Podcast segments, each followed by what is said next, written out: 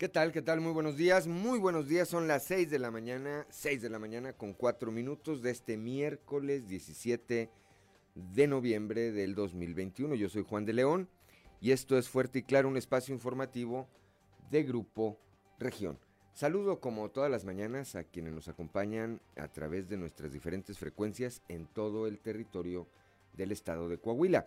Aquí para el sureste del estado a través de la señal de la 91.3 de frecuencia modulada, transmitiendo desde el corazón del centro histórico de la capital del estado. Para las regiones centro, centro desierto, carbonífera y cinco manantiales, a través de la 91.1 de frecuencia modulada, transmitiendo desde Monclova, desde la capital del acero, donde mandamos un saludo, como siempre. Para la laguna de Coahuila y de Durango, por la 103.5 de FM transmitiendo desde la Perla de la Laguna, desde Torreón, para el norte de Coahuila y el sur de Texas, por la 97.9 de FM, transmitiendo desde Piedras Negras, y para Acuña, Jiménez y del Río, Texas, por la 91.5 de FM, transmitiendo, transmitiendo desde Ciudad Acuña.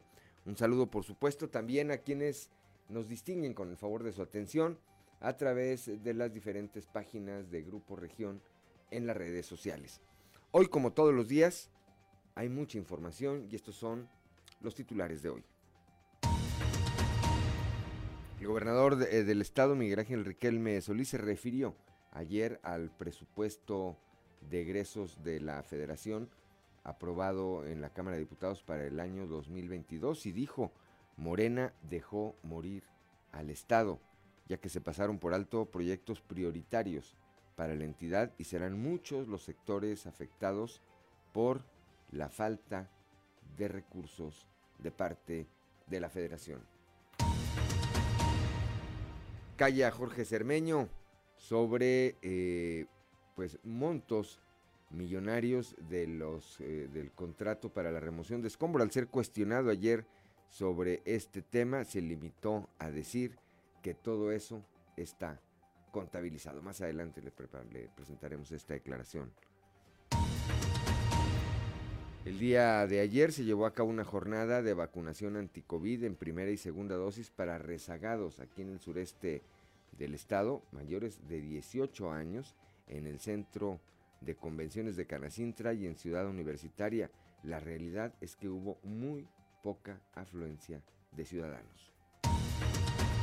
Piedras Negras, en cambio, fueron insuficientes las vacunas anti-COVID para este mismo sector de la población, para los rezagados. Sobrepasó la cantidad de solicitantes, quienes por primera vez eh, acudían a aplicarse el biológico, motivo por el cual fueron eh, programadas, programadas otras fechas.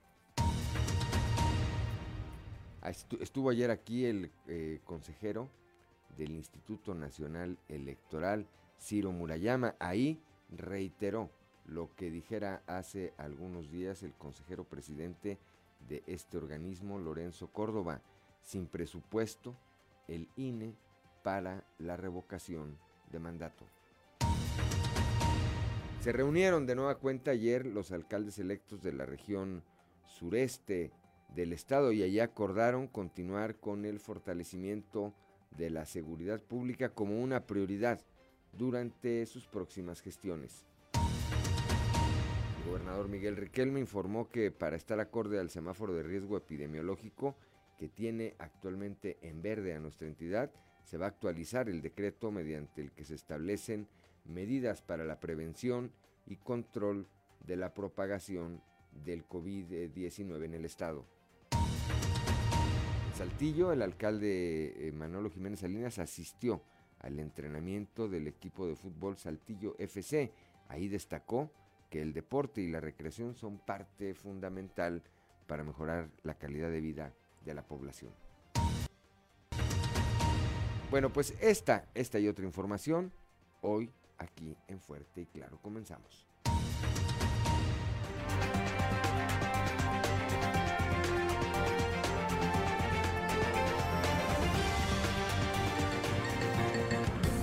Esto es Fuerte y Claro.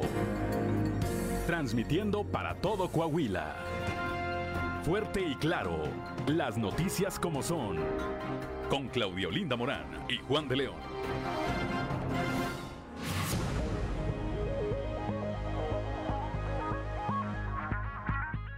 Ya son las 6 de la mañana, 6 de la mañana con 10 minutos. Claudio Linda Morán, muy buenos días. Muy buenos días, Juan. Muy buenos días a toda la audiencia que nos acompaña. Y a esta hora de la mañana, la temperatura en Saltillo 11 grados, en Monclova 16, Piedras Negras 14, Torreón 12 grados, General Cepeda y Arteaga 12 grados centígrados, Ciudad Acuña 15 grados, Musquis 11, San Juan de Sabinas 11, San Buenaventura 14 grados, Cuatro Ciénegas 16, Parras de la Fuente 14 grados y Ramos Arispe 12 grados. Pero si quiere conocer a detalle cuál es el pronóstico del tiempo en todo el territorio coahuilense, vamos con Angélica Acosta.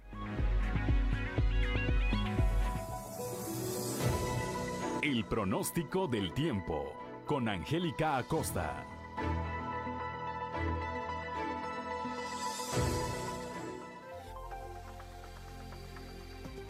Hola, hola, ¿cómo están amigos? Maravilloso miércoles 17 de noviembre, un gusto para mí saludarte de nueva cuenta. Estoy lista para darte los detalles del clima. Pon atención, Saltillo para el día de hoy se espera una temperatura máxima de 23 grados, mínima de 11 durante el día soleado, un cielo claro, se va a sentir rico, va a ser agradable y por la noche áreas de nubosidad, la posibilidad de lluvia se incrementa más por la noche que durante el día, 25%, excelente, ahí es para Saltillo. Nos vamos a Monclova, 32 grados como máxima temperatura cálida. Ya estamos muy acostumbrados, ¿verdad? A esta temperatura mínima de 11 grados centígrados ahí para Monclova durante el día principalmente soleado. Va a estar muy cálido, va a estar rico, va a ser agradable. Y por la noche un cielo principalmente nubladito. La posibilidad de precipitación de igual manera que Saltillo se incrementa más por la noche que durante el día 25%. Excelente, eso es para Monclova. Vámonos hasta Torreón, señores. También temperatura cálida, 30 grados como máxima para esta mitad de semana. Mínima de 8 durante el día mucho sol, va a estar cálido, va a estar rico, va a estar agradable. Y por la noche áreas de nubosidad, la posibilidad de lluvia nula totalmente ahí para Torreón, Coahuila. Excelente, nos vamos hasta Piedras Negras. También temperatura cálida, 30 grados como máxima para el día de hoy, mínima de 12. Se espera que marque el termómetro. Durante el día mucho solecito muy cálido y por la noche áreas de nubosidad, la posibilidad de precipitación 7%, muy baja la posibilidad de lluvia ahí para Piedras Negras. Excelente. Ciudad Acuña, atención, también temperatura rica y cálida, 30 grados como máxima mínima de 10. Durante el día parcialmente soleado, va a estar cálido, va a estar rico, va a ser agradable. Por la noche vamos a tener un cielo principalmente nubladito. La posibilidad de lluvia, 3% ahí para Ciudad Acuña. Excelente, perfecto. A toda nuestra gente bonita, amigos que tienen vuelta para Monterrey, que trabajas, tienes algún compromiso, pon atención. También temperatura cálida para este miércoles, máxima de 30 grados, mínima de 12. Durante el día mucho solecito, va a estar cálido y por la noche áreas de nubosidad. La posibilidad de precipitación 1% ahí para la Sultana del Norte. Excelente amigos, ahí están los detalles del clima. Vienen temperaturas ricas, agradables. Bueno, pues disfruta y aprovecha bastante tu día. Que tengas un maravilloso miércoles. Nos escuchamos mañana con los detalles del clima de nueva cuenta. Buenos días. El pronóstico del tiempo con Angélica Acosta.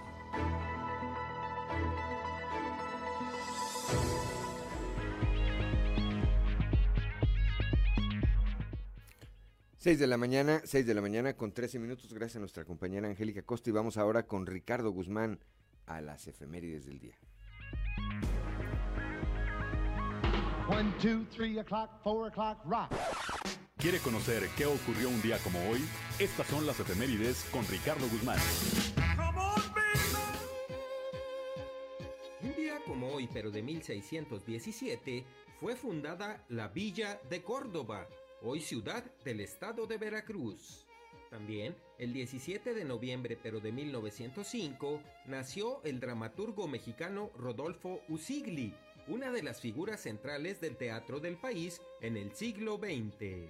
Y un día como hoy, pero del año 2000, a fin de preservar la identidad mexicana, la Secretaría de Educación Pública declaró como zonas de monumentos a diversos sitios arqueológicos ubicados en el Estado de México, Querétaro y Quintana Roo.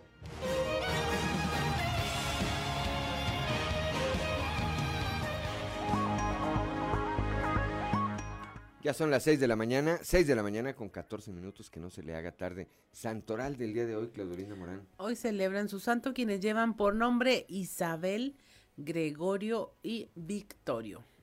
Isabel, Gregorio y Victorio. Bueno, pues eh, para quienes lleven alguno de estos nombres o tengan algo que festejar, felicidades, por supuesto, y háganlo con las precauciones necesarias. Y en miércoles ya se vale, ¿verdad? Ya es mitad de la semana. Ya pasando martes, ¿verdad, Ricardo López? Dice Ricardo López que pasando martes todo es fin de semana. Son las 6 de la mañana, 6 de la mañana con eh, 15 minutos, hora de ir con Noé Santoyo al mundo de los deportes. Resumen Estadio con Noé Santoyo.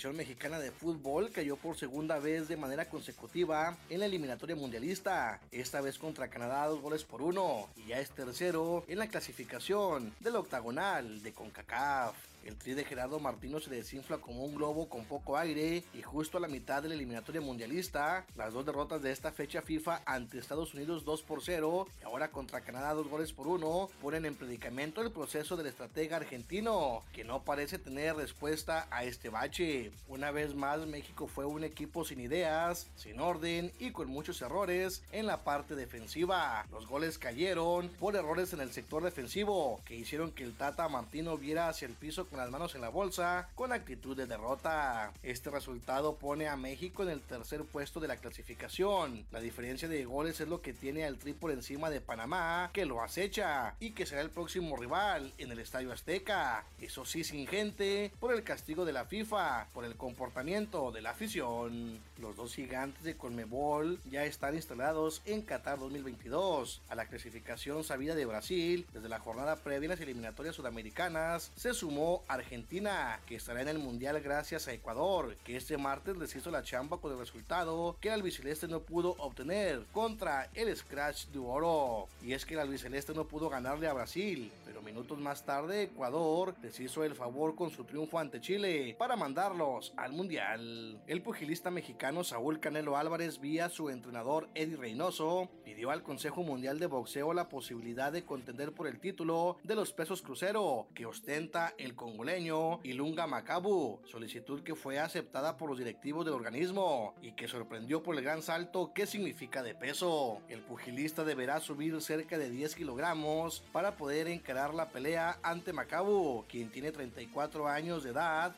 y un récord de 30 peleas disputadas, de las cuales ganó en 28 con 25 knockouts, además de dos derrotas. El día de ayer se dieron a conocer los horarios y días oficiales del repechaje de este Apertura 2021 de la Liga MX, recordando que son a partido único. Para esta ocasión, tres de los cuatro enfrentamientos son inéditos y solo el Santos Laguna contra San Luis tienen historia. Será el próximo sábado 20 de noviembre a las 19 horas, cuando en el Estadio Corona los guerreros reciban a San Luis. El mismo sábado 20 de noviembre, en el Estadio Cuauhtémoc, Puebla recibe a Chivas. El domingo Toluca a Pumas en el Nemesio 10. Y el mismo domingo Cruz Azul se enfrentará a los Rayados.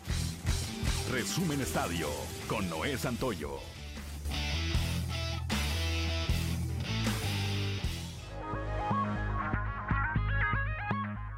Ya son las 6 de la mañana con 18 minutos. Eh, Claudio Linda Morán, la cotización peso dólar. Hoy miércoles 17 de noviembre el tipo de cambio promedio del dólar en México es de 20 pesos con 61 centavos, a la compra 20 con 29, a la venta 20 con 92. Bien, vamos rápidamente ahora a un resumen de la información nacional regresado a clases 116 mil niños de nivel básico. Esto lo dice la Secretaría de Educación Pública. Delfina Gómez Álvarez, de titular de la dependencia, informó que esto representa el 2.3% del total de la matrícula y que se investigan las causas de este no retorno a las aulas, que puede ser por miedo, cuestión económica o por la pérdida de los padres. Son cercanos al presidente los tres consejeros de la Judicatura Federal propuestos para ser ministros de la Suprema Corte de Justicia de la Nación. Loreta Ortiz, Verónica de Javis y Bernardo Batis han sido de los juristas que han apoyado en diferentes momentos al presidente López Obrador. Durango reporta un día sin muertes ni casos de COVID-19, esto al no registrar casos positivos ni tampoco defunciones. En marzo de este mismo año, la entidad no presentó casos nuevos del virus en un par de ocasiones, esto de acuerdo al reporte diario de la Secretaría de Salud del Estado de Durango. México registra este martes, ayer martes, la cifra más baja de muertes por COVID-19 desde junio. Esto con el reporte de 37 defunciones por COVID-19 en un día. El número total aumentó a 291.241 casos. Y finalmente desaparecen a dos marinos en Zapopan, Jalisco. Activan operativo de búsqueda. Autoridades federales y de Jalisco denunciaron la desaparición de dos marinos de la octava zona naval cuando se encontraban en ese municipio. Fuentes del gobierno federal dicen que podría tratarse de un secuestro por parte de un grupo criminal. Y hasta aquí la información nacional. Gracias, Claudio Linda Morán. Son las 6 de la mañana con 21 minutos. Estamos en Fuerte y Claro.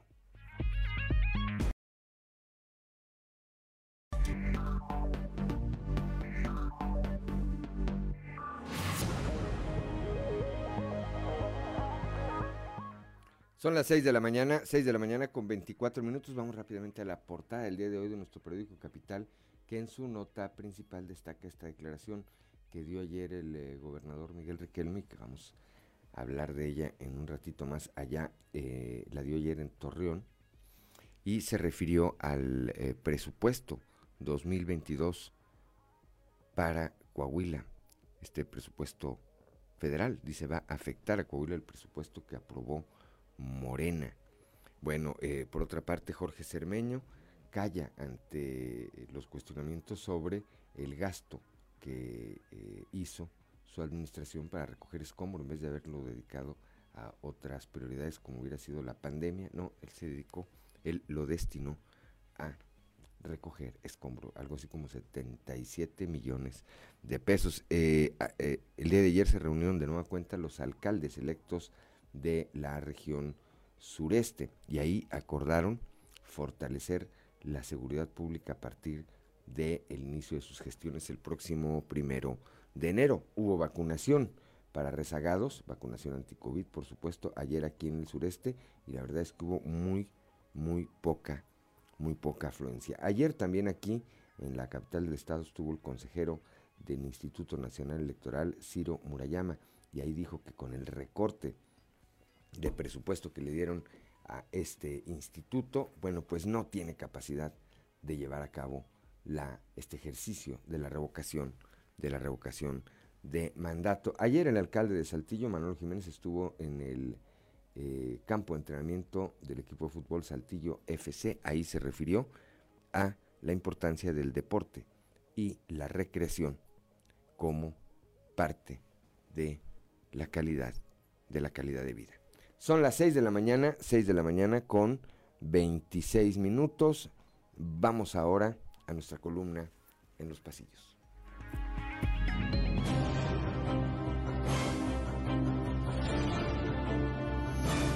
Y en el cartón de hoy, directo, que nos muestra el delegado del gobierno federal en Coahuila, Reyes Flores Hurtado, yo no sé de qué se quejan si todos los recursos se fueron para el que más lo necesita.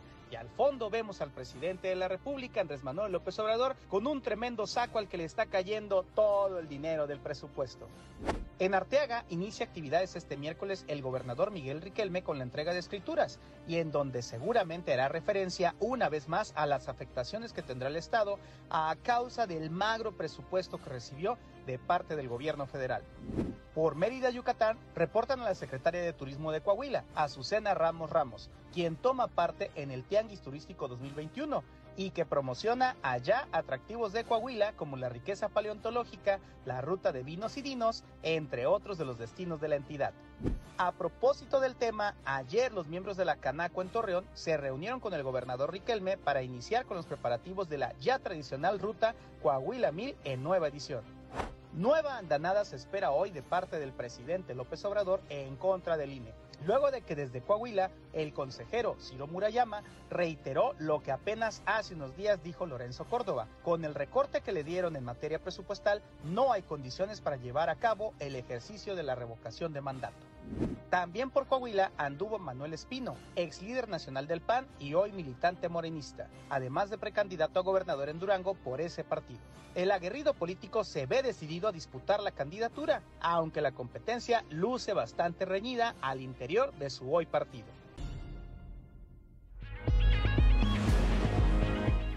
Ya son las 6 de la mañana, 6 de la mañana con 28 minutos. Vamos rápidamente a un panorama informativo por el estado y comenzamos aquí en el sureste con mi compañera Leslie Delgado, que estuvo ayer eh, en esta jornada de vacunación anti-COVID en primera y segunda dosis para rezagados mayores de 18 años. Se dispusieron 10 mil dosis, 10 mil dosis de vacunas y bueno, pues la realidad es que la afluencia fue más bien baja. Leslie, muy buenos días. Informando desde la ciudad de Saltillo. Durante este martes se lleva a cabo una jornada de vacunación anti-COVID-19 en primera y segunda dosis para rezagados mayores de 18 años en el Centro de Convenciones Canacintra y Ciudad Universitaria Campus Arteaga. Cabe mencionar que se dispusieron 10.000 dosis para este primer día y se aplicaron 5.192 biológicos de la farmacéutica AstraZeneca en ambos puntos. Al respecto, el coordinador del punto de vacunación en Ciudad Universitaria, Salvador Herrera, señaló que se presentó poca afluencia en los dos puntos de vacunación. A continuación, escucharemos su declaración. Eh, tenemos 5.000 disponibles. ¿Qué más? Pues primera, segunda dosis. Claro, obviamente la afluencia es más de primeras que de segundas. Vamos a estar martes y miércoles. La poca respuesta de la población, pues eso quiere decir que pues ya la gran mayoría entonces está ya, ahora sí vacunada. Agradezco la intervención y deseo que tengan un excelente día. 6 de la mañana, 6 de la mañana con 30 minutos. Claudio Linda Morán sobrepasó la cantidad de solicitantes para la aplicación de la vacuna anti-COVID-19, esto en Piedras Negras. Ahí quienes por primera vez se aplicaron el biológico, pues resultaron mm, que sobrepasaron las dosis que tenían previstas. La información con nuestra compañera Norma Ramírez. Muy buenos días. La información desde Piedras Negras es la siguiente sobrepasó la cantidad de solicitantes para la aplicación de la vacuna anti-COVID-19, quienes por primera vez se aplicaron el biológico, motivo por el cual fueron insuficientes la cantidad de vacunas programadas para el primer día de campaña, declaró la subdelegada de la Secretaría del Bienestar, Rocío Domínguez Vital. Indicó que se contó con la primera oportunidad de 2.604 biológicos del laboratorio Pfizer. Sin embargo, fueron más de 6.000 las personas que se presentaron a las afueras del recinto de la CTM los cuales buscaban ser vacunados. La información la tenemos a continuación. El día de hoy traemos 2.604 para aplicar. Eh, la cantidad de solicitantes son mucho mayor por lo que vemos en el exterior. Sí, este, está asistiendo gente más de lo que tenemos programado. ¿Y qué va a pasar con estas personas? Ya ahorita vamos a hacer un corte, les vamos a decir que nada más tenemos esta vacuna y ya mañana se tienen que presentar para vacunarse mañana va a haber más dosis para ellos. Sí, eh, eh, hoy y mañana son los puntos que tenemos para asignados para vacunar. Aunque sea por primera ocasión, van a, van a poder venir mañana. Sí, estamos checando en el sistema siempre y cuando no tengan ninguna vacuna para poder accesar al punto. Para Fuerte y Claro desde Piedras Negras, Norma Ramírez. Gracias a Norma Ramírez allá desde el norte de nuestro estado y vamos ahora a la región Centro con Guadalupe Pérez exigen refuerzo de la vacuna anticovid para maestros. Guadalupe, muy buenos días. Muy buenos días, saludos desde la región centro. El profesor Félix Rodríguez, subdirector de servicios educativos en la región centro, nos habla precisamente de esta postura que mantienen los maestros tanto de las secciones quinta como 38 y quienes además han instalado mantas pidiendo al gobierno federal aplique vacunas de marcas que son autorizadas para que puedan viajar fuera del país.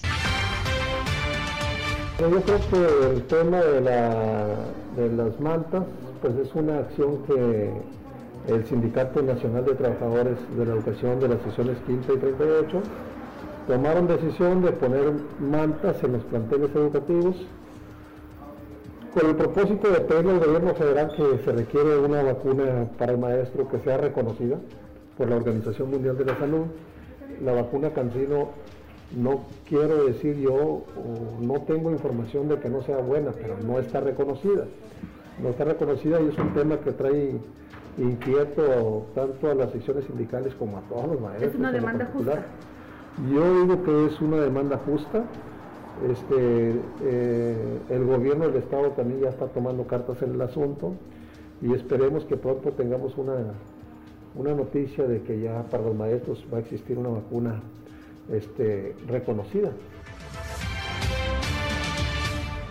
Desde la región centro, para Grupo Región Informa, Guadalupe Pérez.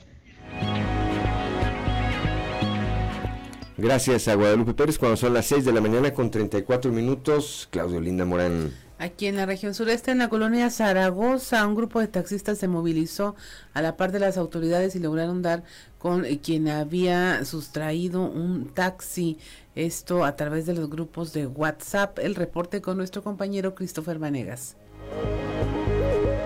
Hola, ¿qué tal? Muy buenos días, compañeros. Los saludo con mucho gusto a ustedes y a todos nuestros radioescuchan y déjenme platicarles que el día de ayer, gracias a los grupos de WhatsApp, se logró la detención de un presunto ladrón de taxis. Esto luego de que la mañana de ayer se reportó el robo de un vehículo de alquiler en la colonia Zaragoza, por lo que inmediatamente el afectado reportó los hechos por medio de los grupos de WhatsApp, además de que notificó a sus compañeros taxistas quienes inmediatamente implementaron un operativo de búsqueda del vehículo robado que fue un Nissan Suru con placas B062DAD y en la calle de Juan Navarro esquina con la calle 14, esto en la colonia Vistahermosa, se logró dar con el paradero del vehículo robado que era conducido por un joven de 28 años identificado como Josué quien le marcó el alto fueron eh, los taxistas, quienes solicitaron el apoyo de eh, las autoridades por medio de los grupos de WhatsApp, acudiendo inmediatamente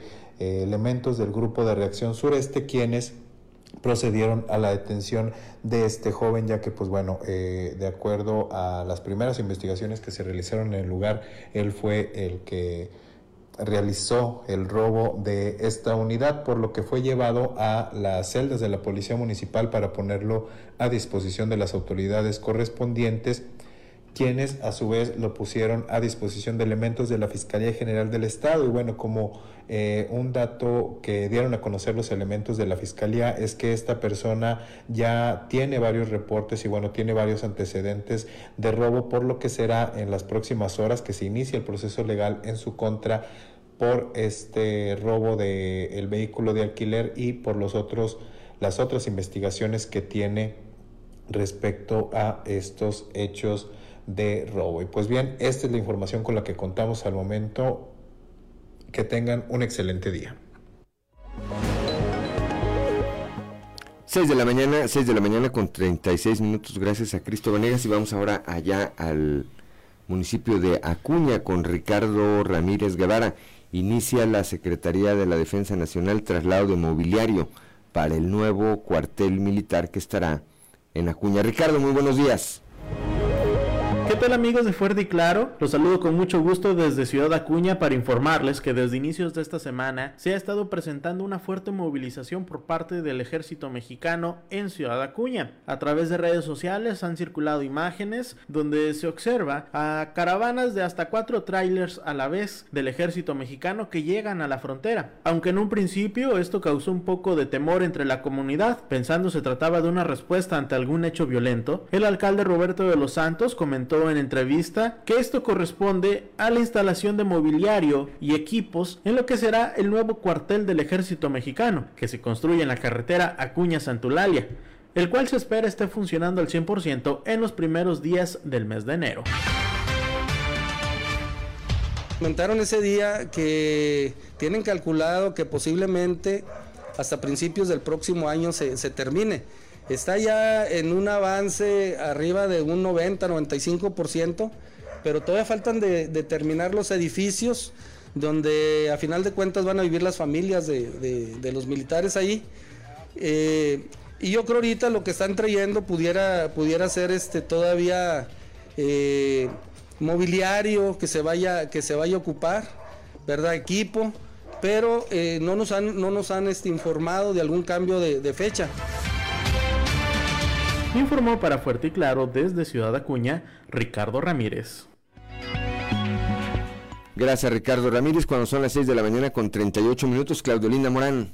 Se inició ya un proceso de distritación por parte del Instituto Nacional Electoral allá en la región carbonífera, esto para incluir a las comunidades indígenas y afroafricanas para informar sobre el papel que juegan como parte eh, esencial de estas regiones. Hubo incluso una consulta abierta. El reporte con nuestro compañero Moisés Santiago. Muy buenos días Juan y Claudia y a todo nuestro amable auditorio que nos escucha en todo Coahuila.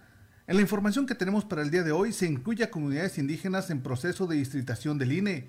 José Hilario Espino, vocal ejecutivo del instituto, informó que se está incluyendo a todas las comunidades indígenas. Se les informará sobre el papel que juegan como parte primordial de las regiones. Esto es lo que nos comenta punto de partida para este tipo de actividades, para todas las actividades, incluso este, empezar a correr los escenarios, este, eh, iniciar con los modelos matemáticos, es informar y poner a disposición de los pueblos originarios, es decir, las comunidades indígenas y afromexicanas, este procedimiento.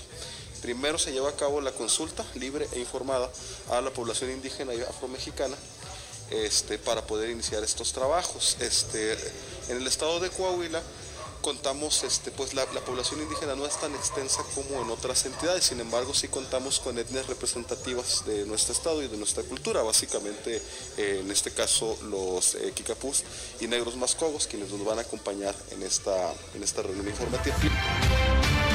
Bien, pues de esa manera se está tomando en cuenta las comunidades indígenas en este tipo de actividades. Esta es la información que tenemos para todos ustedes desde la región carbonífera para Grupo Región Informa, su amigo y servidor Moisés Santiago. Que tengan un excelente día. Gracias a Moisés Santiago Hernández allá en la región carbonífera cuando son las 6 de la mañana, 6 de la mañana con 40 minutos. Estamos en Fuerte y Claro.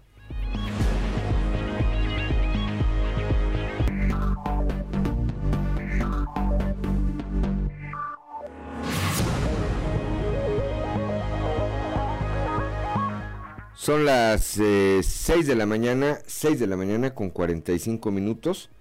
Ya está en la línea telefónica ya desde la Perla de la Laguna, desde Torreón, mi compañero Víctor Barrón. Ayer allá en Torreón estuvo el eh, gobernador del estado Miguel Riquelme y ahí se refirió, se refirió al tema del presupuesto. Víctor, muy buenos días.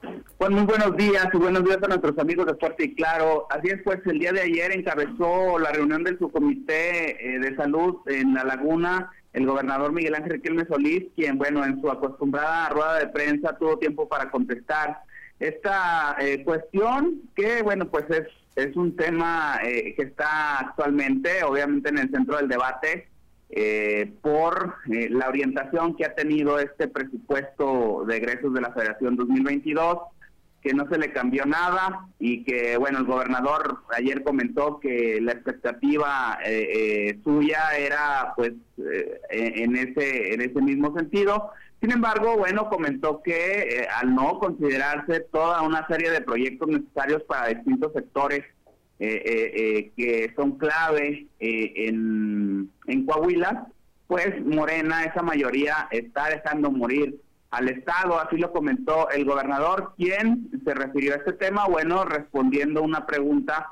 sobre la cuestión de operación política que se pudiera dar a partir de enero por parte de Morena con la promoción, esa campaña que anunció el presidente sobre la revocación de mandato y bueno, eh, eh, sobre lo que se haría aquí en Coahuila, esto respondió el gobernador Miguel Ángel Riquelme Solico. Operación política hacemos todos, ¿no? Yo también me voy a pasear por todo el estado y voy a, dar a conocer cuál es la, postura nuestra y, y lo que se le dejó de dar a Coahuila, municipio por municipio les voy a hacer un recuento de los daños. Entonces, aquí no, hay que asustarnos. el gobierno federal hará, lo, hará lo, suyo. Creo que Coahuila está muy maduro en ese aspecto.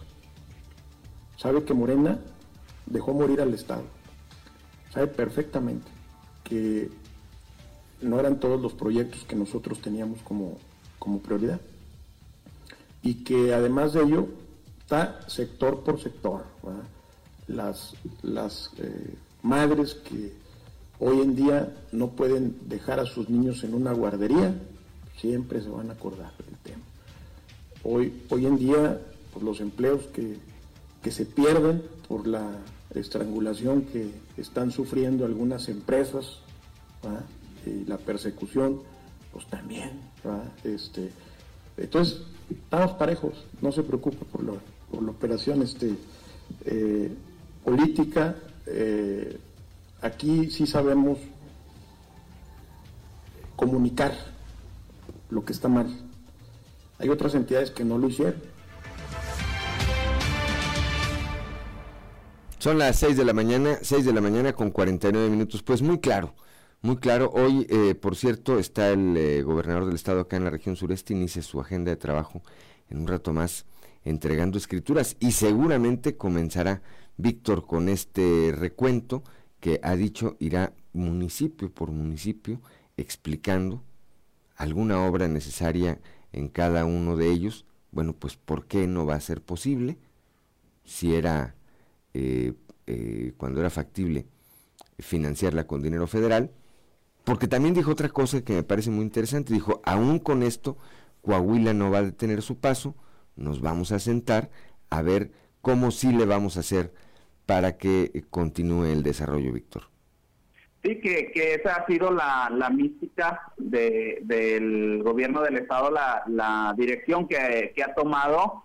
Eh, luego de estos pues tres años de la cuarta transformación, en los que pues ha sido simplemente ausente esa parte que era fundamental para el diseño o para el seguimiento de determinados proyectos muy puntuales. Ya se había mencionado, Juan, eh, eh, y los diputados federales, que en este caso eh, el gobernador felicitó a los diputados del PRI por la batalla que dieron en la defensa del presupuesto para Coahuila. Y eran temas de salud, seguridad, Juan, el tema del agua, la cuestión de la reactivación económica, el apoyo para el sector del campo, obviamente muchísimos sectores y, y, eso, como bien lo mencionas, será lo que empezará a, mencionar el gobernador quizá a partir de hoy en función de las afectaciones que se verán por ese presupuesto, Juan. Estaremos atentos. Gracias, Víctor Barrón, como siempre, por tu reporte. Muy buenos días. Muy buenos días, un saludo para todos. Son las 6 de la mañana, 6 de la mañana con 50 minutos. Hablando de recursos, en un momento más vamos a estar platicando Claudelina Morán con eh, Raúl Rocha, que estuvo ayer en este evento eh, en el que estuvo el consejero del INE, Ciro Murayama, y donde dice pues que no hay dinero para, para llevar a cabo la revocación de mandato, o no por lo menos en los términos en los que está esperando el Ejecutivo Federal que se plantee este ejercicio. Esto ya lo había dejado ver hace un par de días Lorenzo Córdoba. Claudio Linda Morán. Así es, y ya tenemos en la línea a nuestro compañero Raúl Rocha. Muy buenos días, Raúl, y bienvenido este de nueva cuenta. Y coméntanos este eh, tema del INE, donde dicen, bueno, no, no se puede hacer lo imposible, es lo que dice Ciro, Ciro Murayama. Sí, buen día, Linda. Eh, sí, en la, en, la, asistencia que ayer a, a la capital de Coahuila del eh, consejero electoral del Consejo General de INE, Ciro Murayama, eh, pues dijo que prácticamente pues eh, no se puede hacer magia sin recursos y mucho menos en una elección nacional que es trascendente para el país si la quieren realizar como la quieren plantear. Necesita, necesitan el recurso, porque sin el recurso no se puede hacer nada. Escuchemos lo que dijo ayer en la capital Ciro Morellana. Nosotros ahora mismo no tenemos recursos para hacer la revocación. y nadie está obligado a lo imposible. Si no hay dinero para capacitar a la gente e instalar 161 mil casillas, no hay casillas. Y si no hay casillas, no hay voto. Hoy está la fecha, es el 10 de abril. Lo que no tenemos son los recursos para llegar al 10 de abril. Es que es la primera vez que se plantea que haya una elección nacional en el país sin recursos para esa elección. Eh, este año fuimos a la elección con la que se renovó la Cámara de Diputados y que además fue coincidente con 32 procesos electorales locales. Por supuesto, aquí en Coahuila se tuvo la elección de presidentes municipales, de ayuntamientos, y hubo recursos expresamente para instalar las casillas y para producir la documentación y el material electoral correspondiente a nivel federal y aparte el Instituto Electoral de Coahuila pagó eh, las boletas de la elección local, aunque todo el trabajo de instalación de casillas recae en el INE, porque esa es una atribución única del INE. 6 de la mañana con 53 minutos, así es Raúl, y bueno, con el recorte presupuestal se manejaron también muchas versiones de que ya no se iban a poder emitir credenciales de lector y un, un montón de temas que surgieron anexos, pero aquí ya se está hablando eh, de dineros que tenían un destino, un destino ya eh, establecido como era eh, esta revocación de mandato y donde pues seguramente si no se hace como el presidente lo espera, pues va a haber lío, porque va a decir que no se organizó eh, eh, de acuerdo a lo que se requería, pues para que saliera determinado resultado.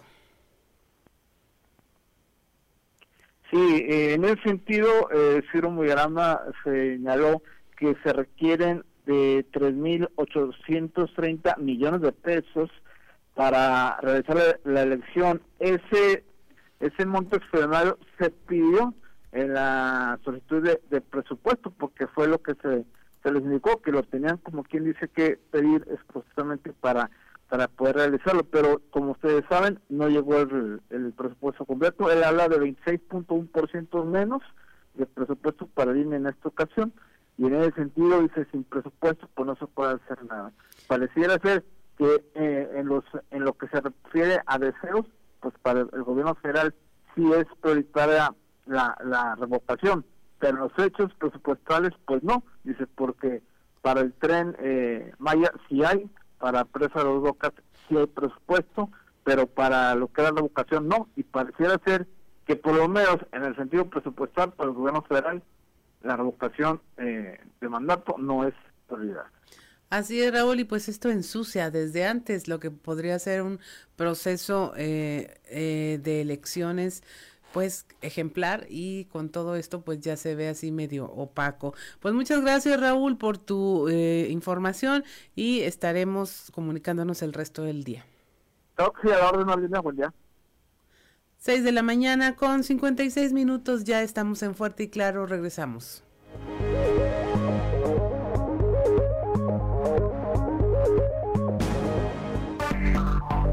Enseguida regresamos con Fuerte y Claro.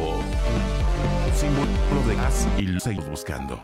Y también es un recordatorio para que no se repita. Una persona desaparecida nos falta a todas y todos. Cuide y respetos memoriales. Pero sobre todo, las personas desaparecidas nos hacen falta. Si sabes algo, llama al 089. Tu llamada es anónima. Justicia. Basta de impunidad. Hazlo por ti y hazlo por todos. Sigue utilizando tu cubrebocas. Si es de tela reutilizable, cámbialo cada cuatro horas o en cuanto lo sientas húmedo. Desinféctalo bien y déjalo secar al sol. Si es desechable, solo puedes usarlo una vez.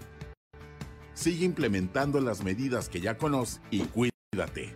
Hazlo por ti y hazlo por todos. Fuerte, Coahuila es. Disfruta la información y el mejor contenido de Coahuila y de México en un solo lugar app de Grupo Región. Además de consultar el periódico impreso, podrás sintonizar quiera de nuestras cinco estaciones radio y acceder a nuestras emisiones y videos en YouTube y Spotify. Bájala en tu celular, la encuentras como Grupo Región, disponible para sistemas iOS y Android. Recuerda activar las notificaciones de la app en celular para estar siempre alerta del mejor contenido y de lo último que acontece en Coahuila y en el mundo. Grupo de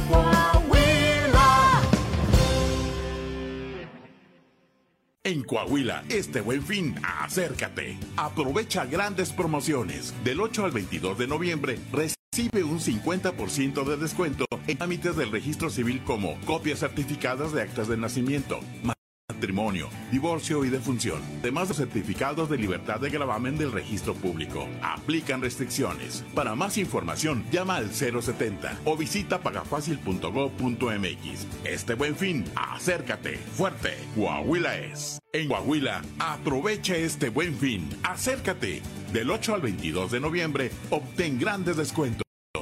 50% de descuento en la expedición y renovación de licencias de conducir, recargo en todas las contribuciones estatales. Aplican restricciones. Para más información, en redes sociales de la Administración Fiscal o por WhatsApp al 843-5394-345. Este buen fin, acércate. Fuerte, Coahuila. En Coahuila, este buen fin, acércate. Aprovecha grandes promociones. Del 8 al 22 de noviembre, recibe un 50% de descuento en trámites del registro civil como copias certificadas de actas de nacimiento, matrimonio, divorcio y defunción, además de los certificados de libertad de gravamen del registro público. Aplican restricciones. Para más información, llama al 070 o visita pagafacil.gov.mx. Este buen fin, acércate. Fuerte, Coahuila es. En Coahuila, aprovecha este buen fin. Acércate.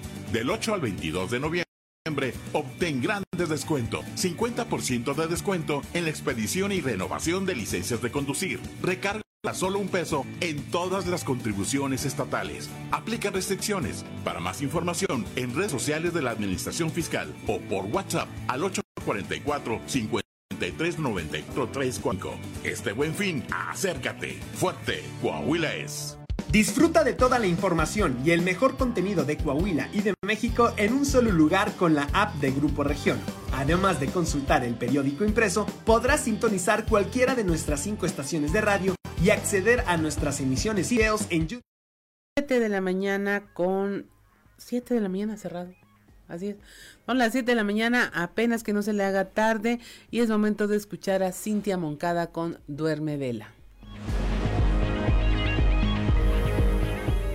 Gracias al trabajo que han realizado las colectivas y asociaciones feministas, el 2021 pasará a la historia como un año de avances significativos en derechos sexuales y reproductivos y de participación política de las mujeres. Solo este año se logró la despenalización del aborto en tres estados y la resolución de la Suprema Corte de declarar inconstitucional la criminalización del aborto sentó un determinante precedente en la materia. Hoy podemos contar que este año las mujeres logramos ocupar más puestos de responsabilidad, influencia y toma de decisión. Actualmente, por ejemplo, el Congreso de la Unión está integrado por el mismo número de mujeres y de hombres.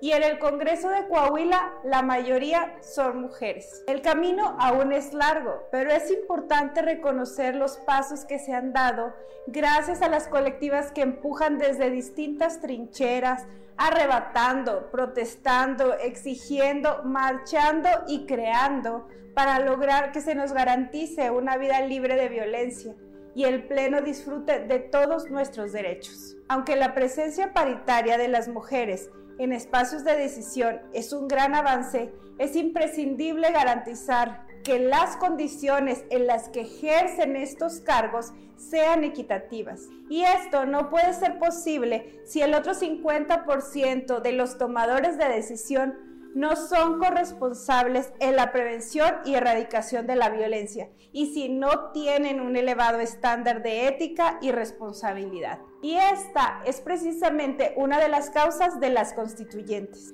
una organización política feminista que desde el 2018 ha impulsado la iniciativa 3 de 3 contra la violencia, la cual promueve la generación de un marco jurídico que mandate y garantice como requisitos obligatorios para ocupar todo cargo de elección y designación 1. No ser deudor de pensión alimenticia. 2. No ser acosador ni agresor sexual y tres, no ser agresor por razones de género en el ámbito familiar. Para el proceso electoral 2021, la 3 de 3 contra la violencia fue aprobada por el INE como un lineamiento aplicable a todos los candidatos del país. Sin embargo, es necesario garantizar que ningún hombre con antecedentes de violencia ingrese o permanezca en cualquier puesto del servicio público menos quienes tienen la misión de la elaboración y modificación del marco legal, la gestión de la administración pública, la persecución de los delitos y, muy importante, la impartición de justicia.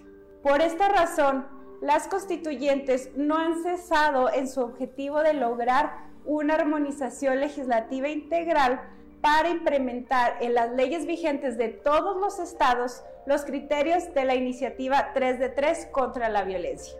Y este gran paso podría darse pronto en Coahuila. De la mano de las colectivas Sororidad para Trascender y Red Púrpura presentarán en el Congreso de Coahuila esta propuesta que de aprobarse será otro paso importante en la lucha a favor de los derechos humanos de las coahuilenses. Porque ningún agresor debe estar en el poder 3 de 3 contra la violencia. Soy Cintia Moncada, te invito a leer la columna Duerme Vela en la edición impresa del periódico Capital y en las plataformas digitales de Grupo Región.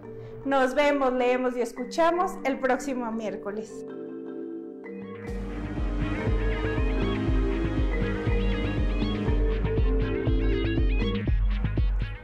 Son las 7 de la mañana, 7 de la mañana con 4 minutos. Gracias, gracias a Cintia Moncada, como siempre, por su participación, por su duerme vela. Bueno, Jorge Cermeño, el alcalde de Torreón, fue eh, cuestionado ayer con respecto a este eh, millonario gasto que hizo por eh, concepto de remoción de escombro allá en la perla de la laguna. Dinero que pues pudo haber sido utilizado, por ejemplo, para atender la pandemia. Y esto fue, esto fue lo que respondió. Está, contabilizado, está contabilizado, está supervisado. Lo mismo la recolección de basura que se hace todos los días está, está contabilizada, está supervisada. ¿Qué, ¿Qué cifra nos puede dar ahí en cuanto a toneladas de...? Lo que está pagado es lo que se ha recolectado de basura y de escombro. Nosotros nunca dejamos de construir. A pesar de la pandemia, el municipio siguió construyendo, siguió trabajando. Nunca, no hubo un paro de, de labores en obra pública, a pesar de la pandemia. A ver, el Cañón del Indio es propiedad particular. Pregúntele al dueño del Cañón del Indio qué hace con... No, a ver, a ver no, te confundas. El cañón del indio es propiedad de un particular. Él cobra por recibir ahí escombro y nosotros no hacemos ninguna labor ahí de, recuperación de, nada. Para eso son los centros de transferencia, para que ya no anden tirando la basura donde quiera. No está fácil, no puedes tener un policía detrás de cada persona para evitar que anden tirando por donde quieran. Es cuestión cultural. Y ahí los medios ojalá y ayuden en vez de que nos estén buscando a ver cómo el municipio trata de que no haya tiradero de esto, ¿no? Gracias. Son las 7 de la mañana, 7 de la mañana con 6 minutos. Claudio Linda Morán.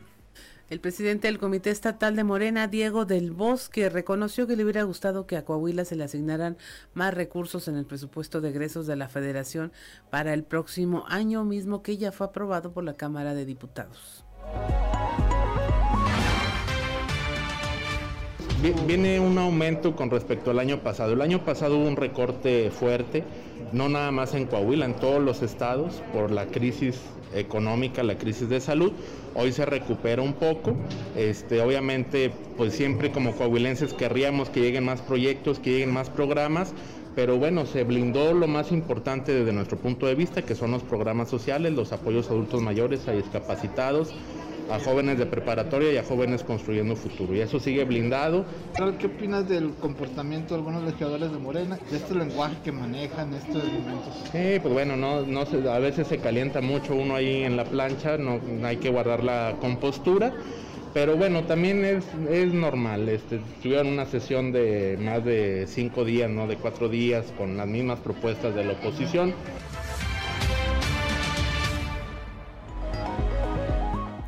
Son las 7 de la mañana, 7 de la mañana con 8 minutos. En eh, su cuarta reunión de trabajo, alcaldes electos de la región eh, sureste acordaron eh, continuar con el fortalecimiento de la seguridad pública como una prioridad durante sus próximas gestiones.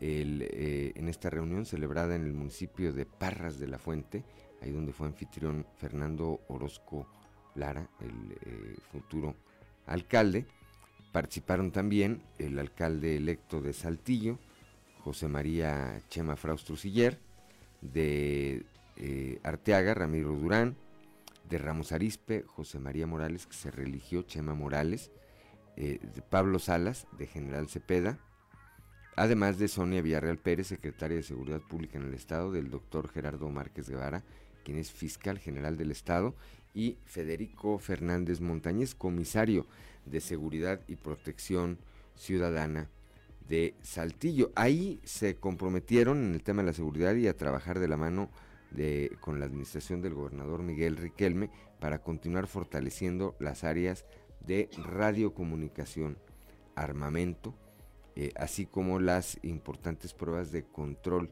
y, confianza, así como la Academia de Policía en esta región del estado. Chema Fraustro, alcalde electo de Saltillo, señaló que la capital y la región sureste la seguridad es prioridad y va a continuar y que la coordinación, la coordinación con los otros órdenes de gobierno será constante.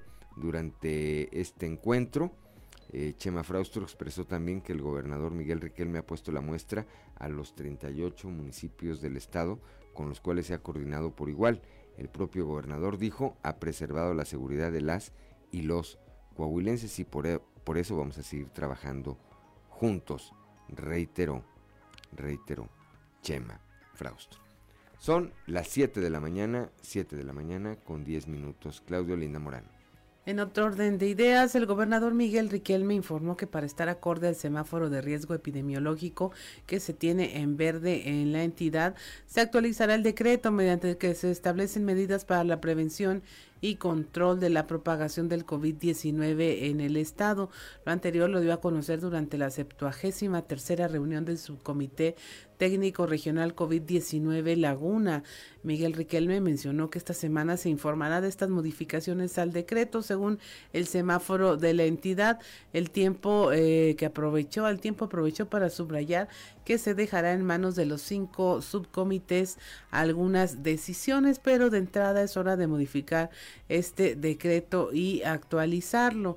En otro tema, el mandatario estatal comentó que Coahuila es el segundo eh, lugar a nivel nacional como el estado con mejor estado de derecho y eso ha beneficiado a que más inversionistas le apuesten a la entidad. 7 de la mañana, son ya las 7 de la mañana con 11 minutos. Claudia Olinda Morán. Ya tenemos en la línea a la presidenta del Instituto Electoral de Coahuila, Gabriela de León Farías, con quien vamos a conversar de estas acciones, ahora sí que son acciones positivas para hacer valer los derechos de ciertos grupos eh, en el estado, como son los eh, de la tribu Kikapú, los negros mascogos, porque ya ah, se está trabajando en una distritación para que puedan ejercer a cabalidad sus derechos en materia de ciudadanía, en materia electoral. Buenos días, licenciada. Hola, ¿qué tal? Buenos días, qué gusto saludarles, eh, Juan, Claudia, este, pues estoy a la orden como siempre. Cuéntenos, eh, tenemos ya noticias de allá de la región carbonífera donde se están trabajando en este tema, la parte que le toca al Instituto Electoral de Coahuila para eh, tener a la eh, ser parte de esto que se llaman acciones positivas para en, efecto hacer valer los derechos y garantizar que se puedan eh, concretar cosas que de repente vemos como en el aire de que haya eh, equidad de que haya equidad en la participación de los ciudadanos independientemente de a qué eh, segmento poblacional presentan eh, pertenezcan. Pero tenemos entendido que esto ya es dar un paso más allá para hacer valer estos derechos Sí, claro que sí, eh, Claudia. Bueno, miren, primero eh, yo quisiera explicar así a, a grosso modo qué es el tema de la distritación, porque pudieran resultar un tema muy complejo, pero no lo es. Ustedes saben que el estado de Coahuila está dividido en distritos electorales. En cada distrito pues se postula un, un candidato, ¿no? Eh, en los distritos federales para las diputaciones federales y en los distritos locales para las este, diputaciones locales. Cada uno de esos di- distritos puede representar al mismo número de personas, ¿sí? Este, sin embargo, pues ustedes saben, hay cambios en la población, la población migra, la población crece, la población se mueve y este, eh, pues esos eh, distritos pues se tienen que revisar para garantizar que efectivamente eh, estén distribuidos de manera equitativa el número de votantes entre los distritos del estado. Entonces, este, se, se está haciendo ese análisis, los datos se toman de base eh, en el, eh, el censo del INEGI y pues resulta que de los datos del INEGI, eh, pues Coahuila pudiera tener un distrito más. Entonces, eh, la gran pregunta es dónde van a poner un distrito federal más.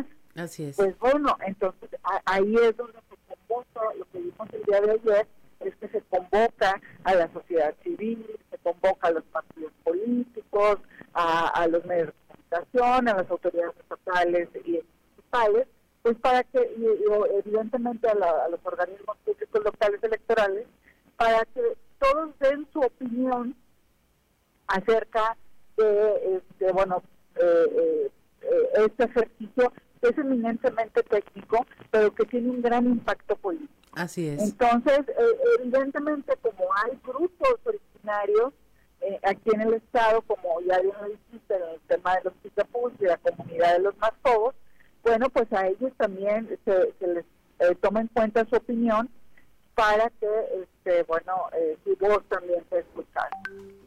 Así es. En suma, ¿qué es lo que no había antes y ahora va a haber en materia electoral?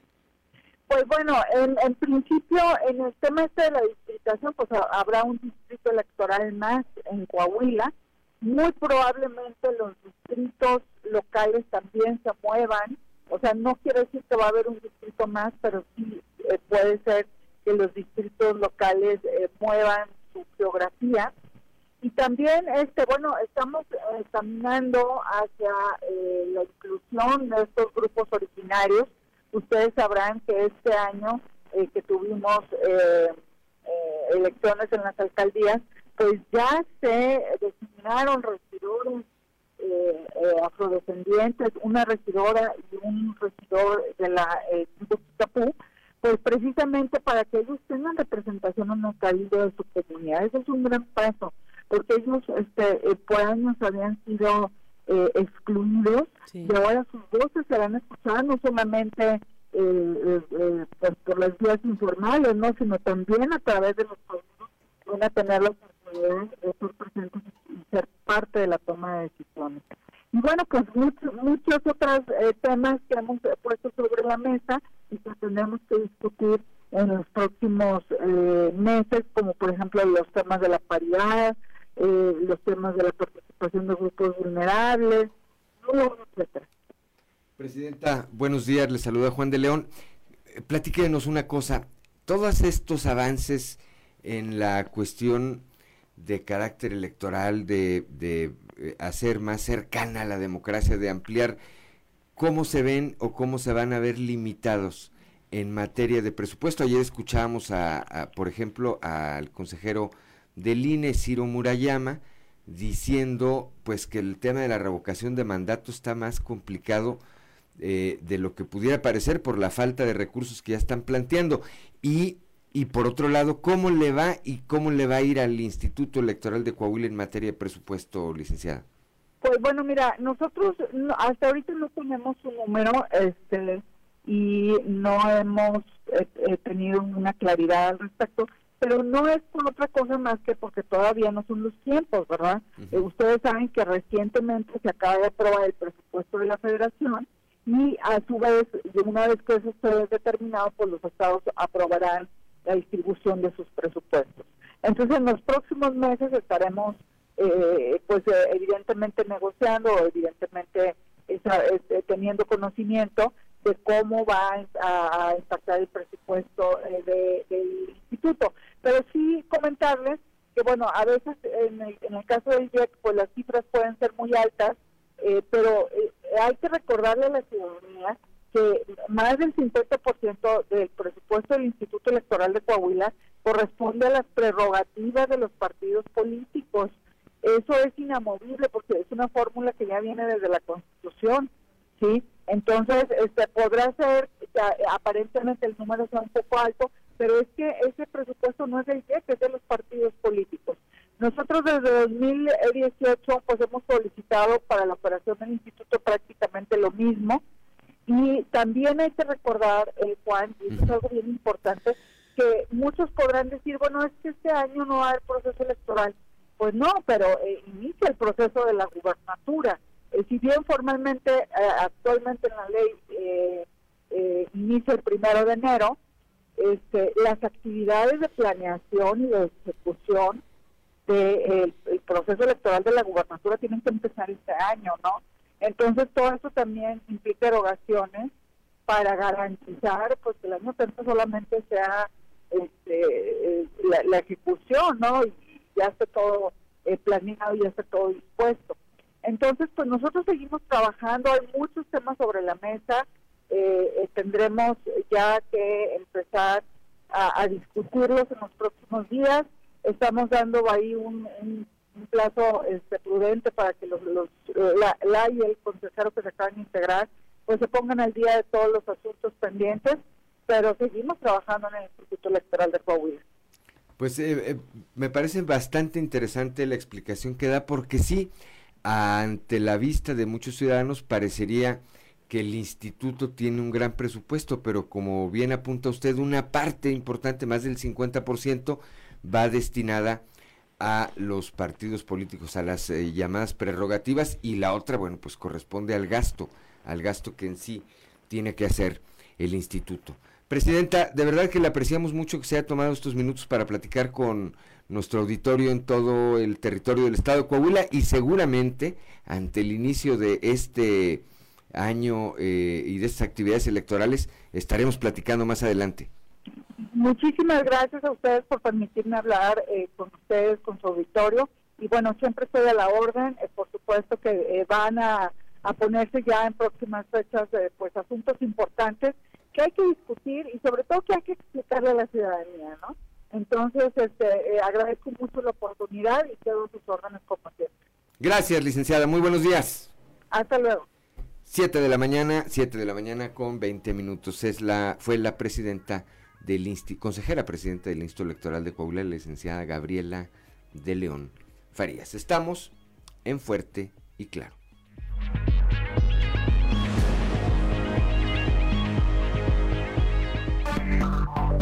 Enseguida regresamos. 4, 3, 4, 5. Esfínate. Fuerte. Coahuila es. Fuerte. Coahuila es. Pon atención.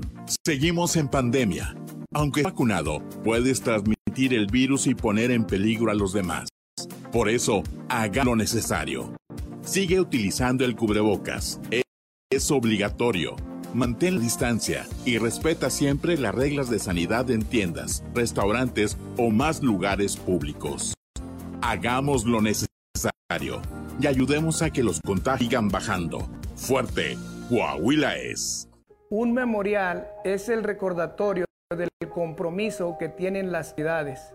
Es el símbolo de nuestra lucha contra la indiferencia. Nos recuerda que hay personas que no han vuelto a casa. hermanos, hijos, padres, madres, amigos. Encontrarlos es una responsabilidad del Estado y garantizar la no repetición. Marca al 089. Ayúdanos a encontrar a las personas de... Nos haces falta. Tu llamada es anónima. En un memorial está la esperanza de que un día volverán. Es un símbolo de que las y los seguimos buscando. Y bien, es un recordatorio para que no se repita. Una persona desaparecida nos falta a todas y todos. Cuide y respeta los memoriales. Pero sobre todo, las personas desaparecidas nos hacen falta. Si sabes algo, llama al 089. Tu llamada es anónima. Basta de impunidad.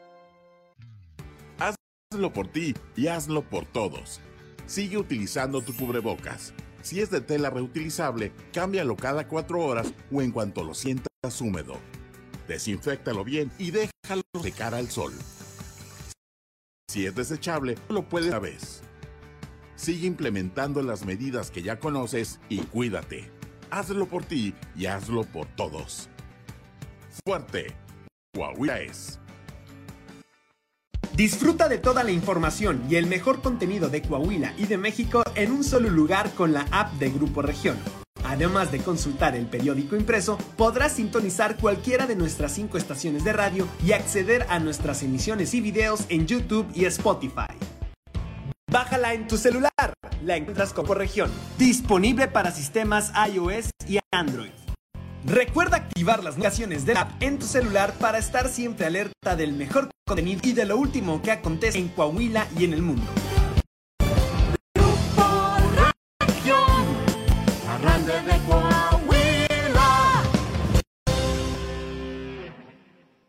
En Coahuila, este buen fin, acércate. Aprovecha las promociones. Del 8 al 22 de noviembre, recibe un 50% de descuento en trámites del registro civil como cerradas de actas de nacimiento, matrimonio, divorcio y defunción. Además, de los certificados de libertad de grabar registro público. Aplican restricciones. Para más información, llama a los 70 o. Este buen fin, Acércate, fuerte. Coahuila es. En Coahuila, aprovecha este buen fin. Acércate. Del 8 al 22 de noviembre, obtén gran cuentos. 50% de descuento en la expedición y renovación de licencias de conducir. Recargos a solo un peso en todas las contribuciones estatales. Aplica restricciones. Para más información, en redes sociales de la Administración Fiscal o por WhatsApp al 844-5394-35. Este buen fin, acércate. Fuerte, Coahuila es. En Coahuila, este buen fin, acércate. Aprovecha grandes promociones. Del 8 al 22 de noviembre recibe un 50% de descuento en trámites de registro civil como copias certificadas de actas de nacimiento, matrimonio, divorcio y defunción, además de los certificados de libertad de gravamen del registro público. Aplican restricciones. Para más información, llama al 070 o visita pagafacil.gov.mx. Este buen fin, acércate fuerte. Coahuila es. En Coahuila, aprovecha este buen fin. Acércate. Del 8 al 22 de noviembre, obtén grandes descuentos. 50 puntos de expedición y renovación de licencias de conducir. Recarga solo un peso en todas las funciones. Aplica restricciones. Para más información, en redes sociales de la Administración Fiscal o por WhatsApp al 8 44 53 945. Este buen fin, acércate. Fuerte, Coahuila es.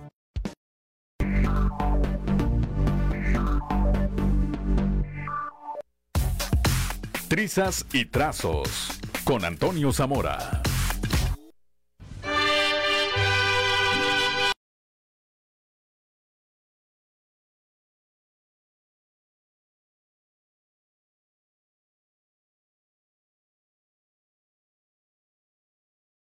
Siete de la mañana con 26 minutos.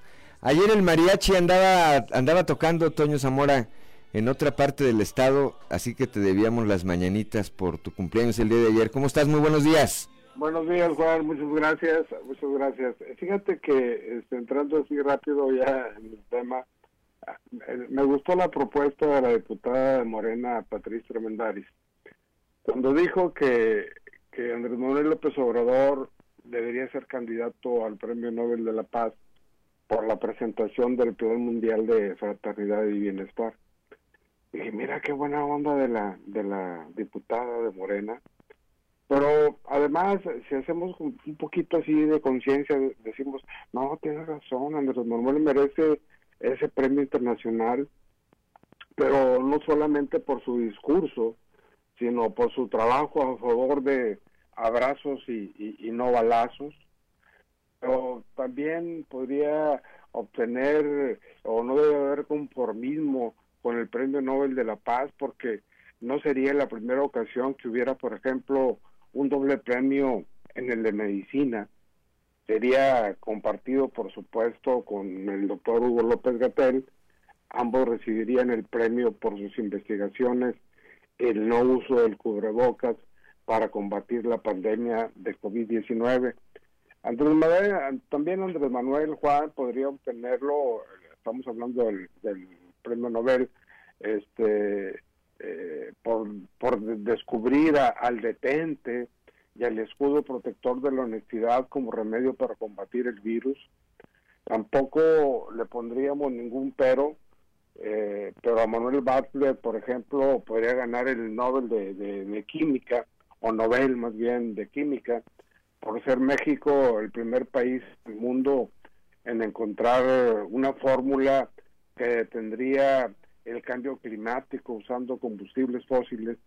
Y también podría obtener el Nobel de Economía, el Nobel de Economía por el modelo económico que se ha instrumentado en México llamado Primero los Pobres y que ha sido tan exitoso que 6.3 millones de mexicanos dejaron de ser clase medieros para pasar a la clase baja, esto según el INEGI. Y por si algún motivo el jurado de los premios Nobel eh, resulta neoliberal y se niega a ver los fundamenta, los fundamentales contribuciones del presidente López Obrador al mundo, incluso al universo, y le niegan cualquiera de estos premios que serían para el próximo año porque los del 2021 ya están entregados, o sea, se entregan el día 10 de diciembre, la, la diputada Armendáriz y sus correligionarios morenistas también podrían proponerlo. ¿Qué te parece, Juan? Para ocupar el premio Pulitzer, el Príncipe de Asturias, la Diosa de Plata o el premio TV y Novela, pues de perdido, ¿no? Cuando menos, cuando menos, Toño. Y es que bueno, pues no, no, no, este, cuando hizo esta propuesta, esta legisladora, pues sí hubo quienes pensamos inicialmente que lo estaba diciendo de broma, pero no, después ya nos dimos cuenta que sí lo estaba diciendo muy en serio, ¿verdad? Sí, sí, sí, sí, sí. Sí, tiene, tienen cada las ocurrencias que dices tú, no es posible, ¿no? Pues yo creo que le dijeron a la diputada Juan que se aventara el tiro, ¿no? Como la misma gente que recibió al presidente allá en Nueva York, que, pues, que eran acarreados, pues, también. o sea, Como dicen, cuando creemos que no nos pueden decepcionar más, nos sorprenden, Toño, Sí, con una nueva sí. ocurrencia. Lo cierto es que alguien, alguien dice con mucha razón que, que Andrés Manuel tiene razón en señalar que, que es un, presidente- un presidente incomprendido de su tiempo. ¿Y sabes por qué, Juan? Ujú. Porque no vive en su tiempo.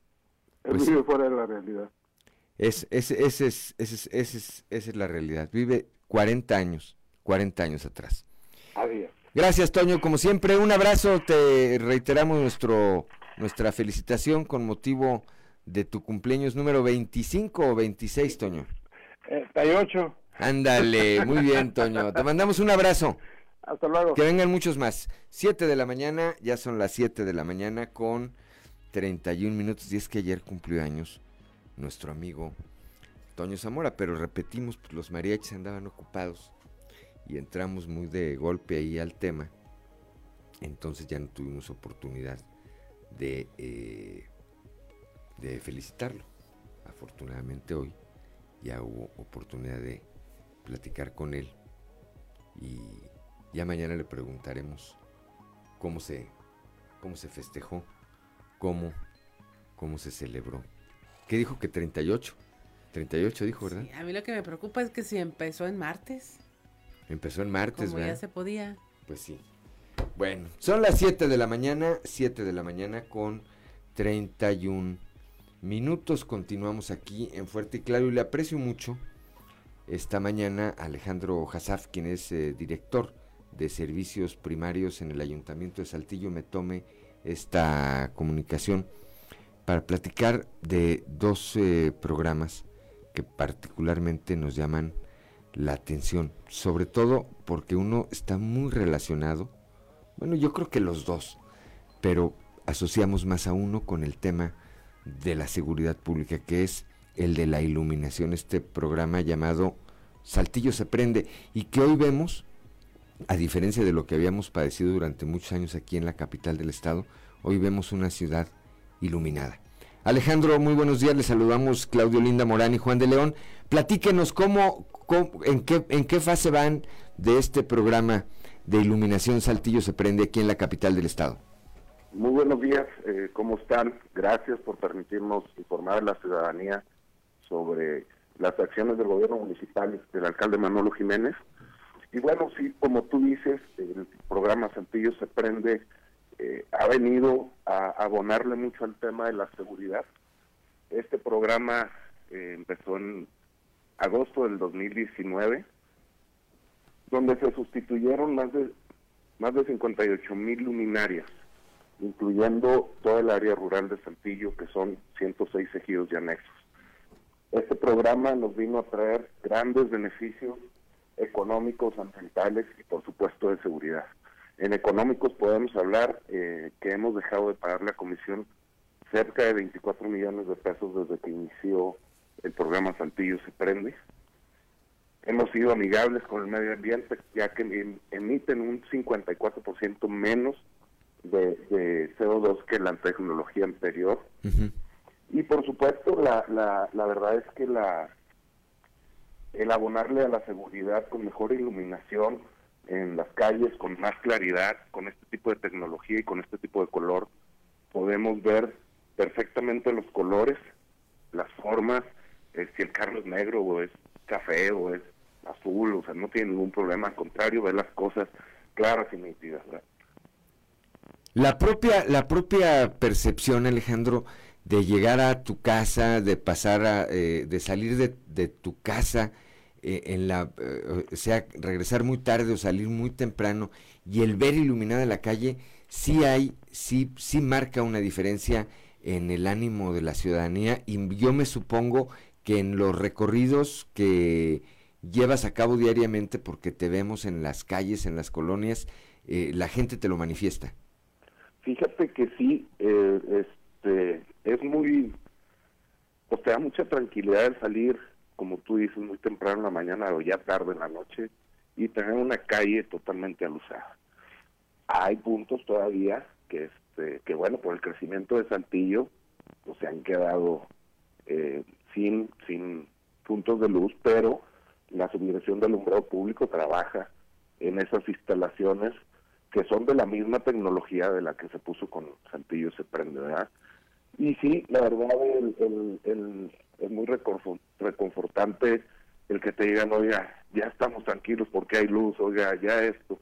La verdad es que sí se, se realizan todos los días eh, recorridos, recorridos por los lugares principales, algunas colonias, más aparte tenemos muchos este, centros de captación de reportes como es el Twitter de Santillo Bob, el, Twitter del alcalde, el Twitter propio de la Dirección de Servicios Públicos, eh, el teléfono de muchos de los integrantes, me incluyo, de, la Subdirección del Umbrado Público. Este, entonces todo eso nos abona mucho, que es algo, una parte muy importante que la gente reporte para que nosotros nos podamos dar cuenta qué es lo que está fallando y poderlo atacar y arreglarlo en. Bien, por otra parte, este otro programa que también me parece que va relacionado con el ánimo ciudadano este, de mi casa, de mi plaza, de donde han estado remodelando, limpiando, eh, remozando sectores que también tenían pues eh, mucho tiempo eh, abandonados y que a mí me parece Alejandro que a usted le toca un trabajo como el del como el de la señora de la casa, dicho con todo respeto, que va pasando y ve que está ahí un, escombro, pues hay que tirarlo, oye, está fundido un foco, pues ahí pide que se lo Hay que se lo cambien o lo cambian. ¿Cómo están trabajando en este, en, en este otro programa, Alejandro? Mire, el programa Mi Plaza, Mi Casa, como dice el alcalde, la plaza a final de cuentas o el parque, el área verde, es una extensión de nuestro domicilio. Es donde debemos crecer a nuestros hijos, jugar, noviamos, o sea, todo lo que se puede hacer en la plaza. Este, entonces el gobierno municipal se dedicó a arreglar todas estas plazas, a darles una mano de gato, a enchularlas.